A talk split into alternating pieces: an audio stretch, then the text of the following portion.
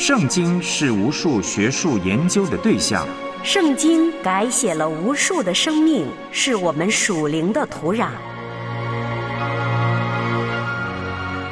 穿梭古今，超越中外，彰显圣经背后的真正信仰。让我们一起深入浅出，穿越圣经。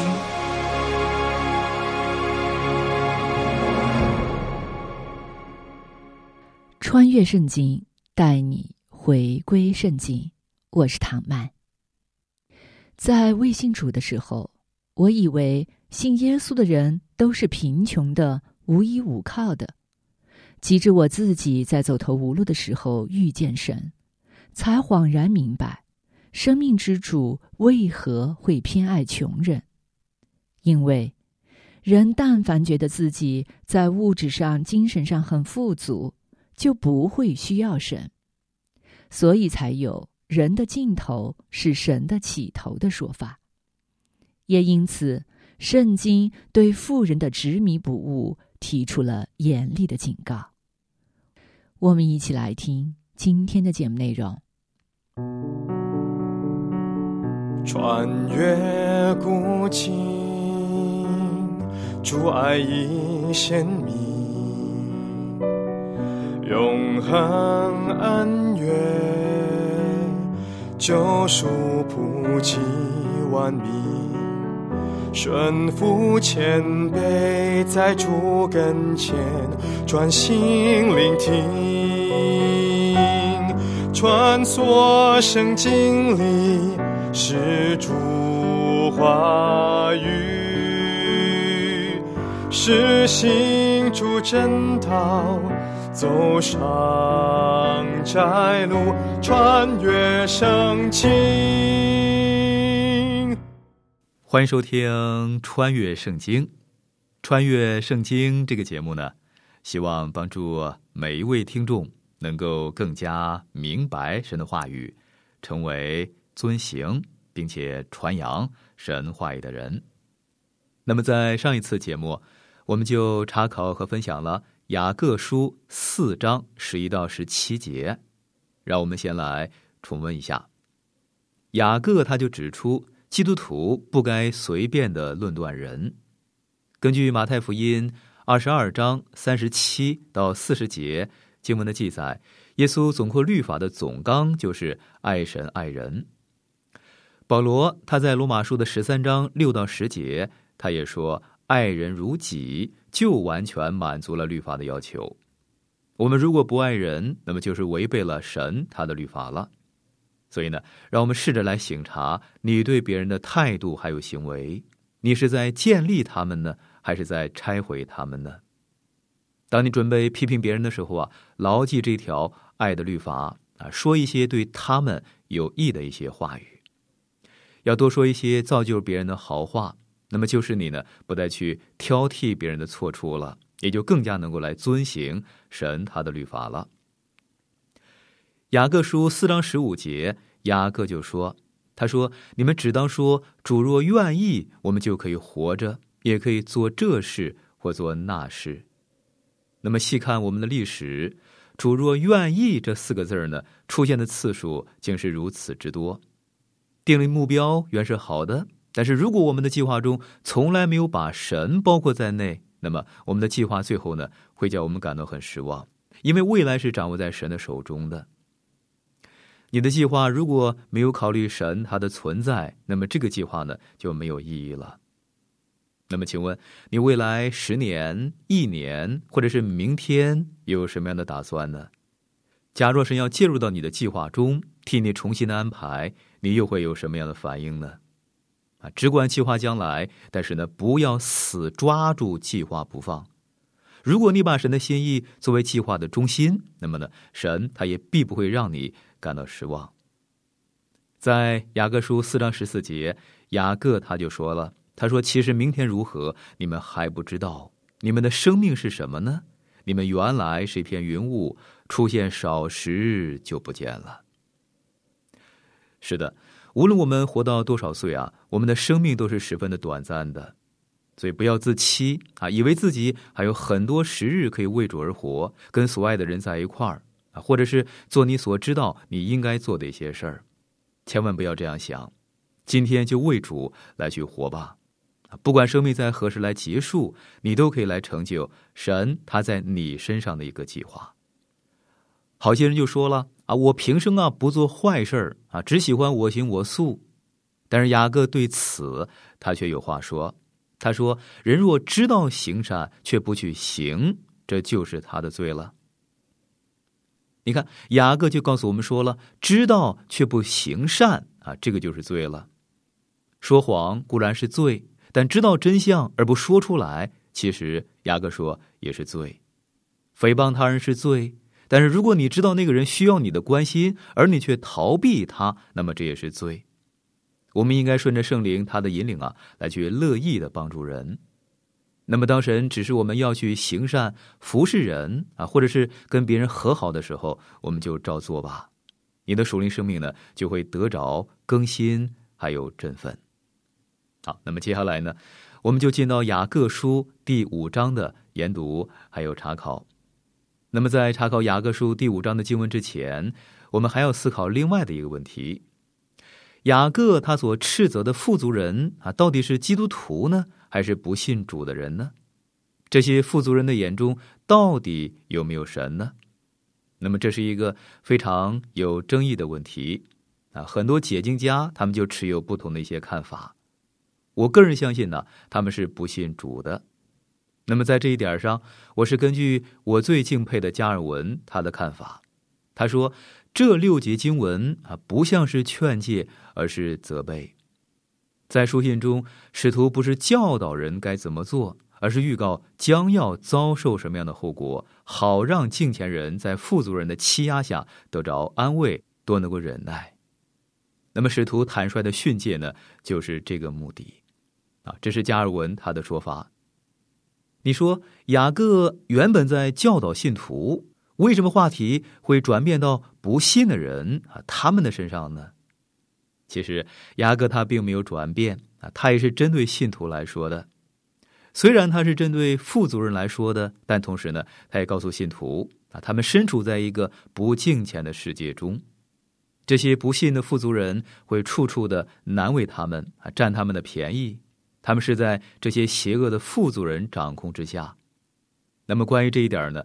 主耶稣他早就提醒我们了。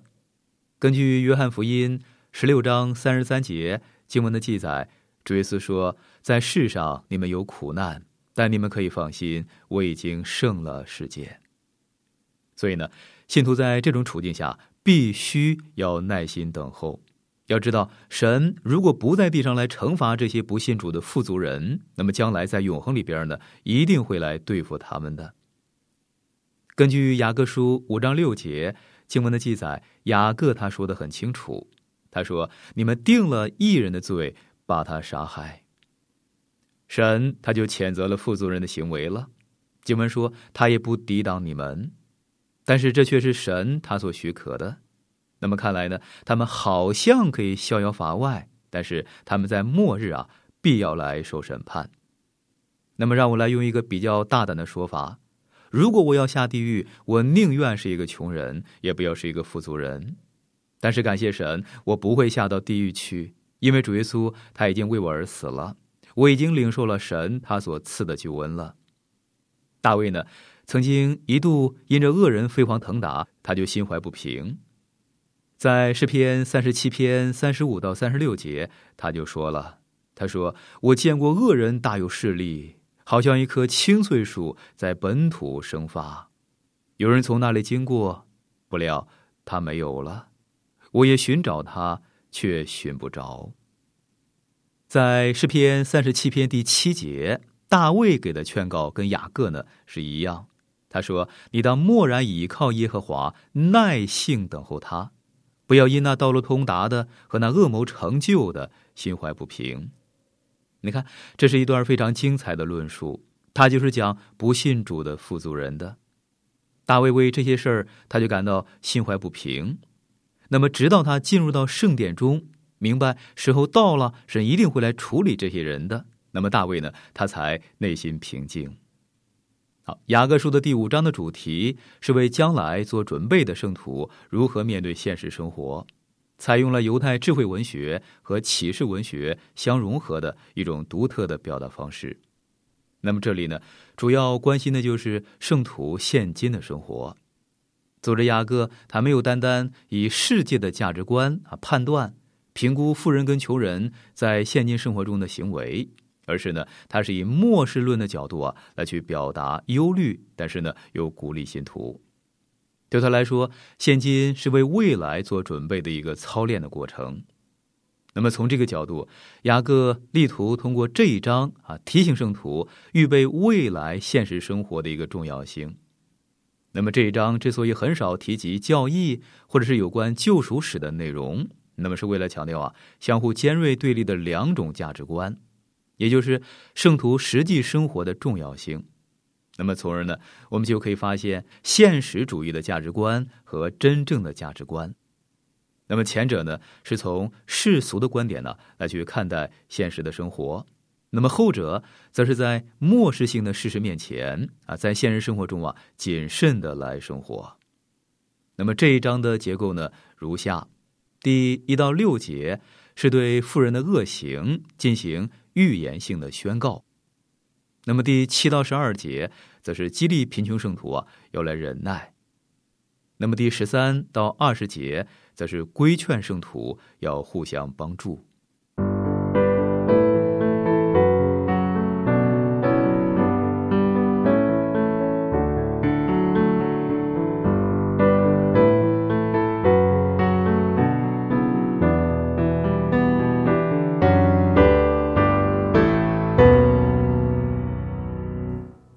我们来看雅各书的第五章，五章第一节，雅各说：“嗨，你们这些富足人呐，应当哭泣嚎啕，因为将有苦难临到你们身上。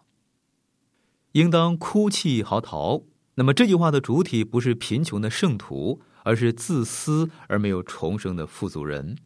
那么因此这句话呢，不是悔改的一个邀请，而是预告即将来临的那个审判。”但是雅各呢，他希望给富人弟兄啊以警告啊，力求禁止因富有和私欲而引起的罪。正如雅各书一章十节他所说的，他说：“富足的奖杯也该如此，因为他必要过去，如同草上的花一样。”那么，雅各是针对他那个时代不信主的富足人，还是预言将来的一些事儿呢？他是警告当时那些不信主的富足人。也是对任何时代的人来去说的。我们相信雅各这封书信大约是写在主后的四十五到五十年之间，啊，也有人认为这是主后的六十年所写的。那么，不管雅各是什么时候所写的，耶路撒冷城很快就要被毁了。在主后的七十年，罗马人提多将军把耶路撒冷就彻底的给毁了，他把整个城啊就夷为平地了。他痛恨基督徒，又厌恶犹太人，而这两种人都住在耶路撒冷。被他践踏以后啊，没有一个有钱的犹太人得以存留，他们不是遭到杀害，就是被卖为奴隶。你看，一切的财富不是遭到毁坏，就是流失啊，或者是被没收了。雅各他就强烈的警告这些富足人，这些事儿啊将要发生，因为主耶稣在升天之前早就已经预言过了。根据《路加福音》二十一章二十节经文的记载，主耶稣对他的门徒就说了：“他说，你们看见耶路撒冷被兵围困，就可知道他成荒场的日子近了。那么这件事呢，在主后的七十年就完全应验了。”雅各书五章第二节，雅各说：“你们的财物坏了，衣服也被虫子咬了。”财物坏了，衣服被虫子咬了。那么这句中原文希腊语的动词是完成式，就描绘了过度积蓄财富的一部分呢已经朽坏的一个状况。那么根据路加福音十二章十五到二十一节经文的记载，通过朽坏的财物的比喻，我们能够看到极其邪恶的利己主义的末日是极其短暂的一个命运。世上的财主被警告说，因着基督将要再来，那么世上的财富啊，都将化为乌有。那么这些话对当时不信主的财主，以及对现在的大富翁来说，那么简直就是无稽之谈。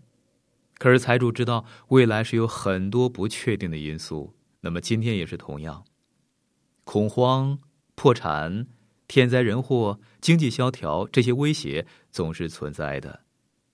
人类开始铸造钱币之后呢，这些威胁就成了人类社会的一个特征了。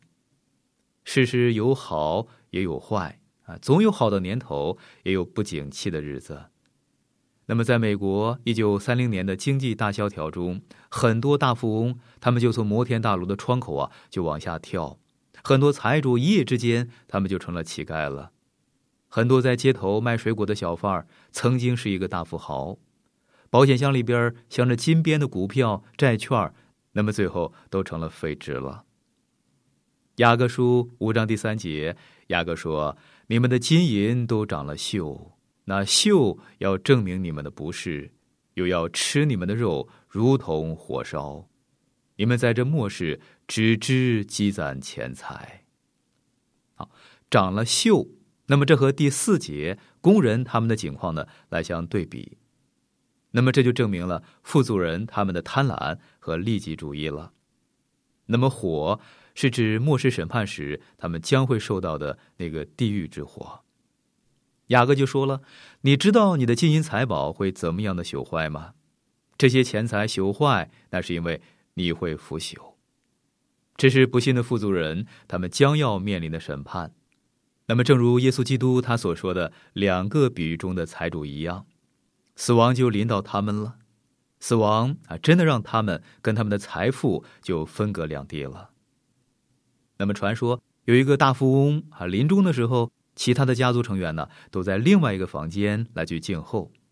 那么，当律师和医生从这位富翁的房间里边出来的时候，一位心直口快的家人就走到律师面前，就问了：“哎，他留下多少钱财呀？”律师就说了：“他全都留下来了。”一样也带不走。让我告诉你，钱财就是这样生锈的。有人向一个绅士展示一个贵族富豪他的宏伟的房产，这位绅士对主人说：“阁下，这些如果放在天上就尊贵无比了，如果放在地狱，那么就很可怕了。”雅各同样就责备这些不幸的富足人，他们积攒钱财，金银都会生锈。啊，今天暴涨，明天就可能暴跌。一个人成了亿万富翁之后，他是不会满足的，因为他还想赚更多。那么就像喝海水一样啊，越喝越口渴，越口渴越想喝。有钱人不断的赚进了百万、千万的财富，可是财富却不能够使他们感到很快乐。某国有两位亿万富翁啊，他们是活生生的一个例子。一生经营财富，只是那徒劳无功。这两个人，他们都很杰出，他们建立了庞大的金融帝国。那么，其中一个在晚年，他就身染重病，就隐居在家，而且还得了厌食症啊，谁也不信任，他不能够安享晚年。那么，他所积攒的财富对他来说一点儿也没有用。那么，另外一个婚姻不美满啊，媒体报道他曾经这样来说。如果能有一个幸福的婚姻，我愿意拿所有的财富来去换取。你看，他们两个人真的挺惨的。神他赐人财富啊，不是让人去囤积的，而是让人能够跟他人呢来去分享。在基督他的比喻中，那个无知的财主，他要建一个更大的一个粮仓啊，好囤积他的收成。但是你能吃的、能喝的，只有那么多呀。你一次只能够穿一套衣服，你只能够睡一张床啊！当人赚进第一个百万以后，他就想再赚更多，就像一堆石头一样，又不能够吃，你根本就用不到。那么，因此，主耶稣就称他是一个无知的财主啊，宁可塞满自己的粮仓烂掉，也不让粮食啊流入到别人的口袋中。我认识一位基督徒的果农，他住在盛产水果的地区。他告诉我，他所属的农会啊，要他销毁生产过剩的水果，好维持价格的稳定。他说，一吨一吨的水果就这样的销毁了。其实可以把这些水果呀，来去分给别人的。雅各说：“财富是要分出去的，不是囤积用的。”有一个年轻人，他很不耐烦的说：“我要活在当下，我要享受人生，及时行乐。谁知道有没有来生呢？”那么，一位有智慧的同伴就对他来说了：“你的说法不对啊！我相信当下会决定你的来生。”那么，有一个没有信仰的农夫啊，他以自己是一个不知论者，就感到很自豪。他就投稿啊，到一家报纸，他就说：“他说我在自己的农地上啊做了一个试验，我在礼拜天去犁地，在礼拜天去撒种啊，在礼拜天去耕种，在礼拜天去收割，在礼拜天把收成搬进粮仓。到了秋天，我的收成比所有的邻居都要多。”那么，这位报纸的编辑啊，他也是一个不信主的人啊，他就刊登了这个农夫他的稿子，但是呢，在结尾处就加上了一个附注，他说：“神不是只结秋天的账。”他说的没错，神乃是看永恒。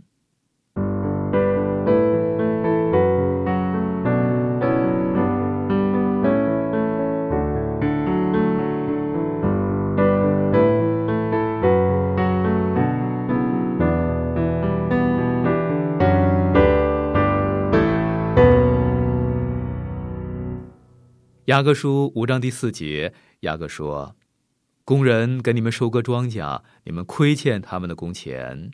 这工钱有声音呼叫，并且那收割之人的冤声已经入了万军之主的耳了。工钱有声音呼叫，那么这句话就象征性的表现了工人对雇主违约行为的一个的埋怨。富人的这种罪是没有人性的行为。”忘记了自己管家的使命和人的尊严，神他绝不会忘记这些雇主他们的不义还有剥削，必然会报应他们的。你看，雅各不仅斥责不信主的富足人积攒钱财，而且呢，还责备他们用不正当的手段呢来去赚钱，他们靠着剥削穷人来去致富。在那个比喻中，财主把桌上的零碎来丢给乞丐吃。那么这里就传达了一个信息，就是乞丐是被安置在财主的家门口的，那么就说明财主啊要为乞丐他的赤贫来去负责。箴言二十二章七节经文说：“富户管辖穷人，欠债的是债主的仆人。”那么神就责备了不信主的人用不正当的手段来去赚钱啊，尤其是以欺压神的儿女来致富的那些人。那么现在，神他还没有采取行动，但是在将来，神一定会来审判他们的。如果一个人靠着压榨手下的人来去致富，那么神他一定会来审判他。富足人、大公司、工会和大教会都要以此为戒。神他会按照个人得到财富的手段和用钱的方式来去审判他们的。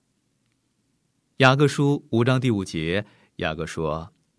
你们在世上享美福，好宴乐，当宰杀的日子，竟骄养你们的心。啊，雅各他继而指责富足人，他们生活奢华，比如贵重的珠宝啊，讲究的服饰，丰富的美食，以及富丽堂皇的居所。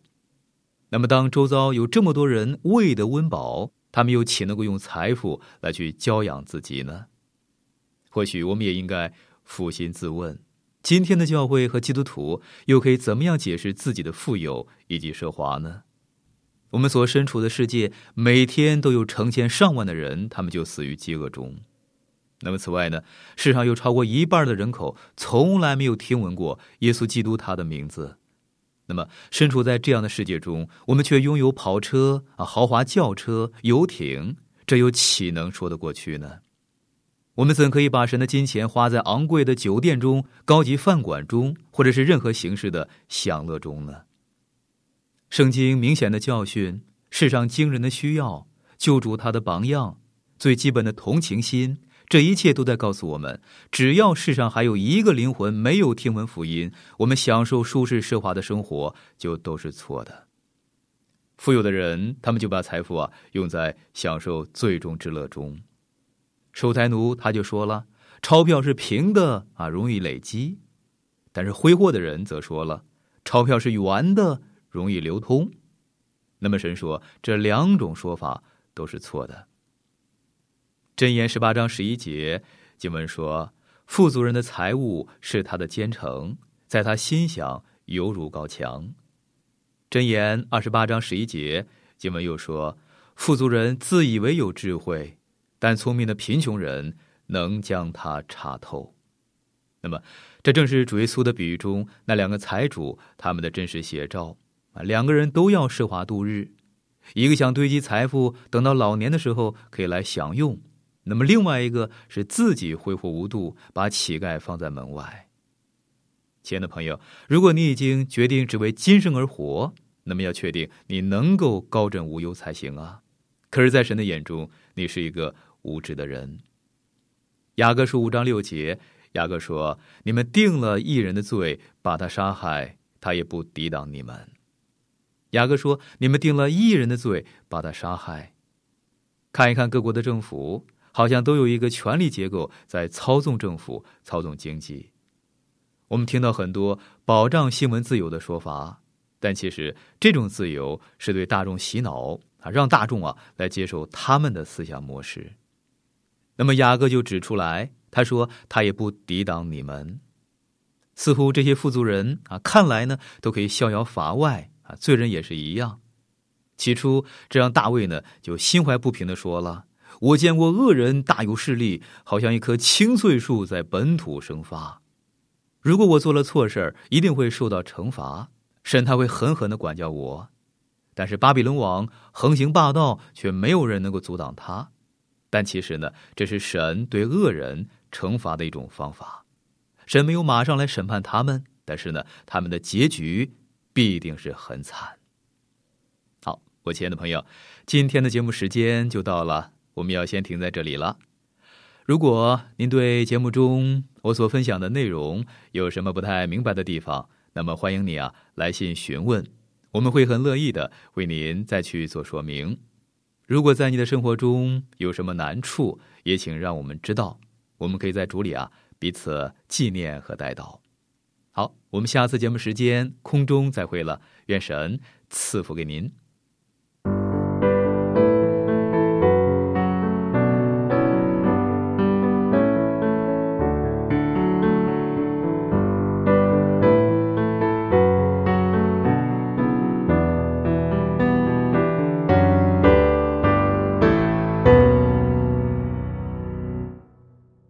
都知道，人不做恶事是好的。但原来仅仅不做恶事是不够的，还要知道去行善。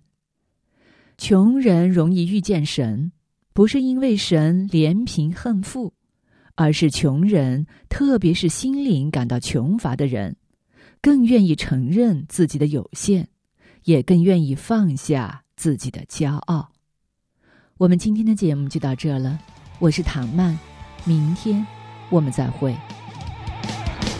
我最爱的一本书，是上帝给我的一本书，教我生命的一本书，教我蒙福的一本书。我最爱的一本书，是上帝给我的一本书，教我生命的一本书，教我蒙福的一本书。世纪起在了开始，七十路预言到末。